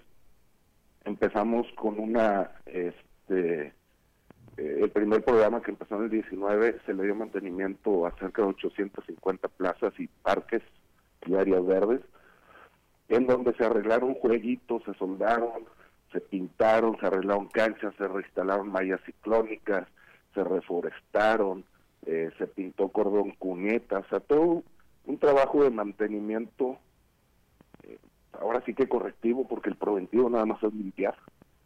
Este, y se le dio una pasada a todas las plazas de Saltillo. En el 2020, aunado a todo este mantenimiento, se equiparon cerca de 300 plazas con bancas, con jueguitos, con algunas canchas. O sea, aparte del mantenimiento, se equiparon cerca de 300 plazas. Ahorita en el 2021 se está trabajando en el en, en una repasada general a todas estas plazas que que se que se re- que se mantuvieron durante estos dos años y que se volvieron a arreglar. Se le está dando la última pasada para dejarlas eh, en perfectas condiciones. Una de las indicaciones del alcalde es trabajar hasta el día 31 de diciembre como si fuera el primero de enero del 2018. O sea, no vamos a dejar de trabajar ni en la recolección, ni en el alumbrado, ni en el embellecimiento urbano, en ningún tipo de, de, de- las actividades que hace el gobierno municipal. Ándele, a, a eso iba precisamente Alejandro, que en este último tramo, pues estamos a un mes y medio aproximadamente de que termine la actual administración. Eh, a- hay quienes podrían pensar que, que se va a bajar el ritmo, me queda en claro que no, me queda en claro que no, qué bueno que no lo, que no lo eh, señala en ese sentido, y a mí me gustaría que en un eh, próximo momento, más adelante, platicáramos de los servicios eh, de recolección de basura que a mí me parecen, a mí me parecen, y todo es perfectible, por supuesto, y respeto eh, la opinión de quienes eh, crean alguna otra cosa, pero a mí me parece que es uno de los mejores servicios de recolección que ha tenido nuestra capital en muchos años, Alejandro. Y yo creo que mu- mejor que muchos de los del país. Sin temor a equivocarme, este, tenemos uno de los servicios de recolección de basura más eficientes. Este, el alcalde le ha invertido mucho dinero, o sea, se le no no ha sido un alcalde que dice, bueno, servicios públicos, ahí está, ten tus dos camasitos, ten esto. Nada, el alcalde le ha entrado con toda la mano en el tema de los servicios públicos. Diariamente salen 38 camiones a recoger la basura de Saltillo. De esos 38 camiones, hablamos que 21, más del 50%, fueron renovados en la administración del alcalde. En el 2018 a la fecha, tenemos 21 camiones nuevos de mayor dimensión, de mayor capacidad y pues bueno, con otras características también ambientales como el, el, car- el, el- el depósito de lixiviado. Los camiones más viejos, todos eran cuando compactaban la basura, pues había escurrimientos de los cubos de la basura en la calle. Con estos camiones todos los escurrimientos van a un depósito que posteriormente cuando se va al relleno son depositados en, el, en, un cárcamo de lixiviados de manera correcta. Entonces, el, el, el meterle dinero, el meterle corazón a, a cualquier programa, a cualquier sistema, te va a dar buenos resultados. La verdad, tenemos excelente personal en toda la dirección, no solo en recolección de basura, tenemos en alumbrado, en embellecimiento urbano, en central de servicios, en semáforos y señales, en panteones, personas totalmente dedicadas a servir a Saltillo. La próxima semana, la próxima semana, si me lo permite Alejandro, platicamos de nueva cuenta para ampliar sobre este y otros temas. Por lo pronto, le aprecio de verdad que nos haya tomado esta comunicación esta mañana y le, le deseo que tenga un excelente, excelente miércoles.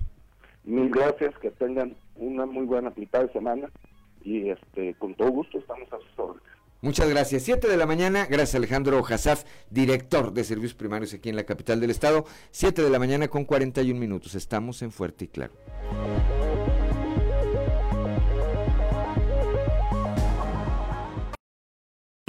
Recargos a solo un peso en todas las condiciones estatales. Aplica restricciones. Para más información, en redes sociales de la Administración Fiscal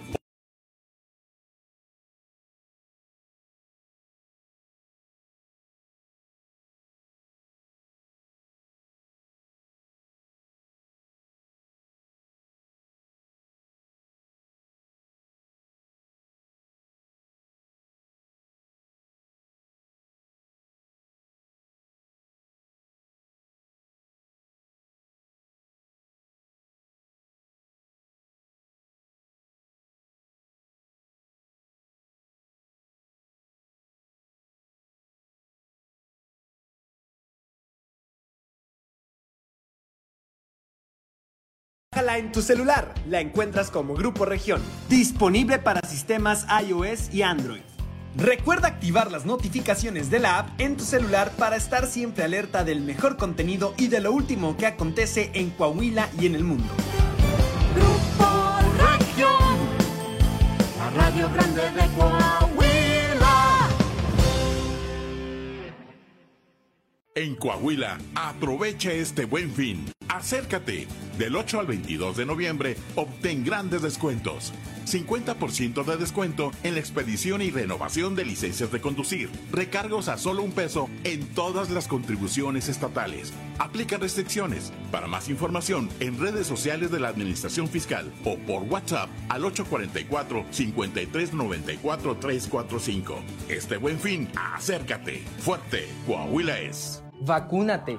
Ponte la vacuna contra el COVID-19. Entre más personas la tengamos, más pronto volverán las cosas a ser como antes. Vacúnate. No, no eres conejillo de indias de nadie. Todas las vacunas ya fueron aprobadas y mucha gente en el mundo ya se las puso. Deja de poner excusas. Pronto estar vacunado va a ser necesario para viajar o entrar a algunos lugares. Vacúnate, Gobierno del Estado de Coahuila, en coordinación con el Gobierno de México. Fuerte, Coahuila es. Disfruta de toda la información y el mejor contenido de Coahuila y de México en un solo lugar con la app de Grupo Región. Además de consultar el periódico impreso, podrás sintonizar cualquiera de nuestras cinco estaciones de radio y acceder a nuestras emisiones y videos en YouTube y Spotify. Bájala en tu celular, la encuentras como Grupo Región, disponible para sistemas iOS y Android. Recuerda activar las notificaciones de la app en tu celular para estar siempre alerta del mejor contenido y de lo último que acontece en Coahuila y en el mundo. Región, la radio grande de Coahuila. Vacúnate. Sí, aunque te pongas la vacuna, te puedes contagiar de COVID-19, pero los síntomas serán menos graves y tienes menor probabilidad de que te hospitalicen. Vacúnate. No, ni el gobierno, ni los aliens, ni nadie te va a controlar con un chip. No tengas miedo.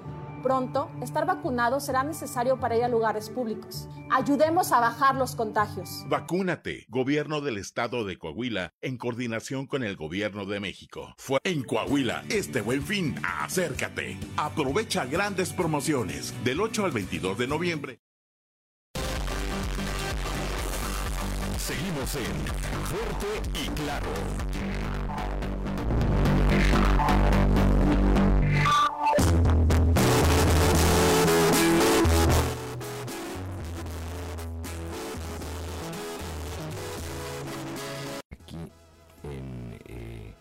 Fuerte y Claro, nuestro amigo Luis Gómez, que ahora anda de promotor artístico desde hace un rato. A ver, rápidamente dinos, ¿dónde estás y qué es lo que andas haciendo ahora, Luis? Mi estimado Juan, pues muchísimas gracias por la invitación, gracias a todo tu auditorio por los que nos están escuchando. Y bueno, ¿qué más quisiera ser promotor? Pero ahorita estoy el encargado de medios de comunicación, en un momento más, yo creo que en un futuro sí sería un promotor, ¿verdad? Pero ahorita estoy encargado de medios ahorita de, de Lure Entertainment. Eh, y pues invitar a toda la gente que ya es el sábado, el sábado 20 de lunes, el lunes en la Tracalosa de Monterrey. ¿Qué otros grupos están? Nos acompaña de invitados especiales Grupo Costumbre y Tito el Ranchero para amenizar un poquito el rato, que todo el mundo quiere, pues ya, ya están ávidos de, de salir, ya están ávidos de, de- de estar en conciertos, de estar en espectáculos. Y pues bueno, en un, en un recinto muy conocido que es el lienzo Charo Enrique González. ¿A partir de qué hora, Luis? A partir de las 8 de la noche se abren las puertas eh, mucha gente también me pregunta, oye, es que si llueve, llueve, trueno, relampaguea, se va a hacer el evento porque el lienzo charro cuenta, creo que todos hemos Sí. ido, pues, techado, acondicionado. eh, además de eso, pues contaremos con los protocolos de sana distancia que nos pide la autoridad. Y además, este, pues bueno, que sí traemos ahí un aforo reducido que nos marca la autoridad. Entonces, pues para que la gente vaya, últimos boletos. Están dadas las condiciones para que haya concierto. Eso ya que tengan que tengan la certeza de que sí habrá, que sí habrá. Así es, y dentro de dentro dentro de este protocolo que estamos manejando, el aforo reducido, las mesas que estamos manejando eh, son de cuatro personas por el mismo aforo. Eh, los boletos pues, son generales, pero van a tener ahí su sana distancia. Nuestro equipo de, de la empresa, pues vamos a estar ahí coordinados con el tema del uso del cubrebocas, con el tema del gel antibacterial, desde la entrada a la toma de temperatura. Ya sabes, todo lo que es protocolo sanitario. Los boletos, ¿en dónde los pueden conseguir todavía? JR Sombreros, tiendas Manhattan y Tres Potrillos aquí en, el- en todas las tiendas. y, eh, y aparte abrimos, eh, pues ya que es la semana del evento, el lienzo charro Enrique González de 11 de la mañana a 7 de la noche para que toda la gente que nos está escuchando dice, ay, es que salgo tarde del trabajo y demás, puede ir al lienzo charro si le queda de pasada o aquí en el centro de la ciudad, los tres puntos que te acabo de mencionar. Eh, el costo de boleto es de 320 pesos generales, ya son los últimos, para que vaya la gente y aproveche esta gran oportunidad de, de ver a estos tres grandes talentos. Y además ahorita todavía tenemos mesas, manejamos ahí un, un- un precio bastante moderado Ujú. eh, de 6.100 pesos. Son mesas de cuatro personas, Para acabo cuatro de, personas, de comentar. La gente dice, oye, es que son 6 mil pesos por persona. No, no, no, son 6 mil 100 entre cuatro. Entre cuatro. Sí, porque pues, ya, ya es un precio un Claro. poquito más moderado. Solo incluye la entrada y adentro va a haber pues si quiere todo. contentar a la novia, a la suegra, ¿verdad? Exacto, sí. A la esposa, quien quiera, pues invítela, invítela. Claudolinda Morán. Preguntarte, Luis, traían un esquema muy novedoso para poder adquirir los boletos también, este, en un ejercicio inter- interesante de que los podían ir pagando. ¿Cómo funcionó? ¿Lo van a seguir intentando también? Así es. De hecho, eh, sí fue algo que de entrada es la única promotora que hace. Eh, nosotros le llamamos el boleto fiado o la mesa fiada. Eh, antes, porque ahorita pues ya, ya es el tiempo del evento, antes se manejó muy bien. ¿Qué es el boleto fiado? Tú, tú dices, ah, yo separo con mil pesos y ya vas pagando por quincenas para que la gente no se le hiciera pesado. Ahorita porque ya es semana del evento ya no podemos hacer eso, pero sí reiterar a toda la gente que está al pendiente de nuestras redes sociales, Lura Entertainment, en donde esa forma nada más la empresa la tiene y eso es para ofrecer pues un mejor servicio. Ahorita por el tema pandemia pues todo el mundo quedó ahí lastimado Claro. con el bolsillo y la idea es que la gente vaya pagando y que pueda asistir al evento. Para futuros espectáculos continuará, Así continuará es. este esquema. Así es. Estuvo hace algunos días por aquí, eh, pues por la ciudad, Edwin Luna precisamente eh, llevando a cabo una gira de medios. Ya está listo, es pues uno de los artistas más sonados ahorita, ¿no? Así es, pues ya tiene rato que no viene. De hecho, él comentaba que desde el 2018 no Ujú. venía aquí a la ciudad. Entonces, eh, pues la idea es, él, él lo comentó aquí en cabina, aquí al aire, dijo, yo no me bajo hasta no cantar la última canción que me pidan. Entonces, él viene con toda la disponibilidad. Obviamente también pues, eh, los artistas invitados, Grupo. Costumbre, Tito el Ranchero. Pero aquí la intención es que la gente pase un buen fin de semana. Cabe aclarar que es la, se festeja la Revolución Mexicana, se celebra la Revolución Mexicana, entonces pues ya hay un motivo, ¿no? Para ir al evento Revolución Mexicana, unos dos, tres drinks, Edwin Luna, entonces yo creo que la gente pues sí debería de, de ir para, para pasar un rato, ¿no? Nos preguntan, nos preguntan que si del interior del estado hay alguna eh, aplicación, algún sitio desde el que de manera remota pudieran adquirir los boletos. Luis. Así es, eh, en WhatsApp, para que manden un WhatsApp para más información, es en 8129 747452. Ahí te dan toda la información directa, donde tú puedes ir todavía. Te mandan, bueno, si tú quieres una Re- mesa. Repítenos el número, por, eh, por, eh, por favor, Luis. 8129 747452.